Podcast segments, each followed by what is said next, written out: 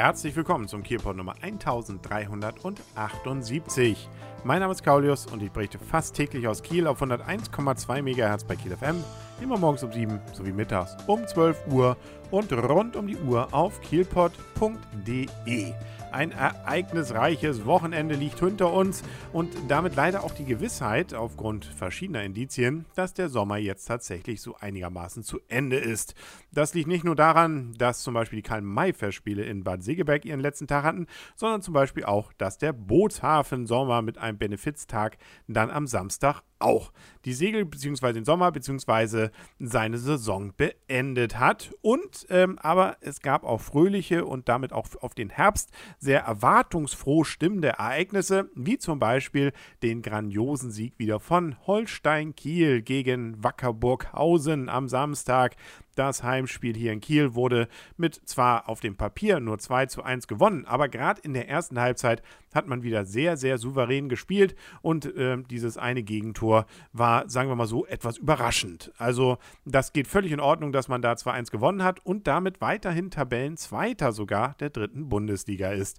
Das ist, äh, glaube ich, selbst für den einen oder anderen Fachmann schon verblüffend. Damit ist Holstein Kiel sogar in dieser Woche zum Beispiel im Kicker groß dargestellt worden mit seinen Spielern und und und. Und äh, selbst äh, wir waren übrigens in München-Gladbach zu einem Spiel ähm, und haben uns da Gladbach gegen Werder angeguckt. Jetzt sagen wir mal so, nur semi-optimal gelaufen für einen Werder-Fan. Nichtsdestotrotz, selbst dort war also Kiel ein Begriff. Holstein-Kiel, das hat man dort verfolgt. Also es ist so, dass ganz Deutschland allem Anschein nach dieses, was hier in Kiel gerade passiert äh, und was wir hoffentlich noch lange genießen werden können, dann auch entsprechend gewürdigt wird. Wobei, und das finde ich auch sehr gut, doch alle davon reden, das wären wieder drei Punkte gegen den Abstieg und damit also auch sicherlich realistisch die Kirche im Dorf lassen. Es ist sicherlich erstmal weiterhin das Ziel, eben da unten nicht rein zu geraten.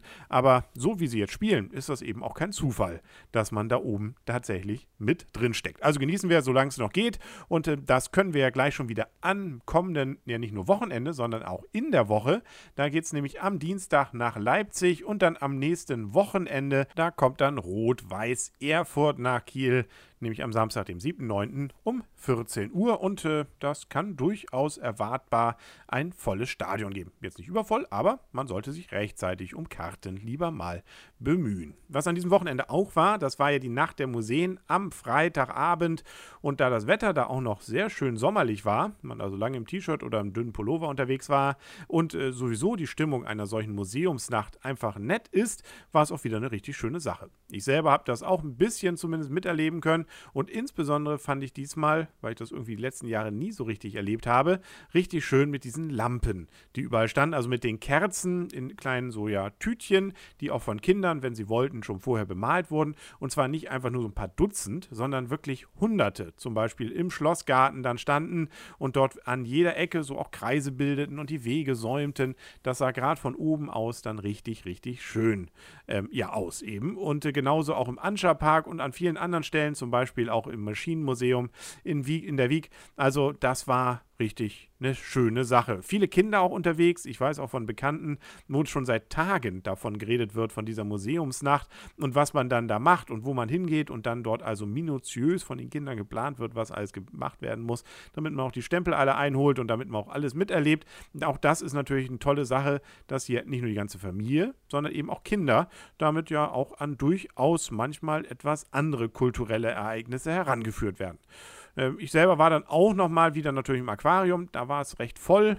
Ähm, dafür wurde davor dann ähm, ja, Fisch verkauft, allerdings nicht selbst gezüchteter, glaube ich. Und glaube ich, am nettesten fast oder interessantesten war, dass dann dort auch eine Kamera äh, selbst gesteuert werden konnte, die auf dem äh, Erdboden, hätte ich beinahe gesagt, auf dem Boden der Förde sich befand und man sich also dort auch mal angucken konnte, was da unten so los ist. Also überall sehr viele wirklich nette und tolle Ideen, schlichtweg. Also wer es verpasst hat, hat Pech gehabt. Aber in einem Jahr gibt es das ja hoffentlich wieder. Und dann, ähm, das ist natürlich auch immer so eine Sache, mit der das steigt und fällt, hoffentlich wieder mit so schönem Wetter. Nächstes Wochenende, da kann man ja nochmal ein bisschen Romantik erleben, zum Beispiel mit der NOK Romantika am Nordostseekanal.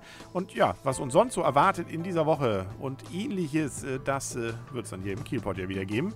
Also morgen wieder einschalten auf kielpot.de und auf 101,2 MHz bei Kiel FM. Bis dahin wünscht alles Gute, euer und ihr, Kaulius. Euer und ihr, Kaulius.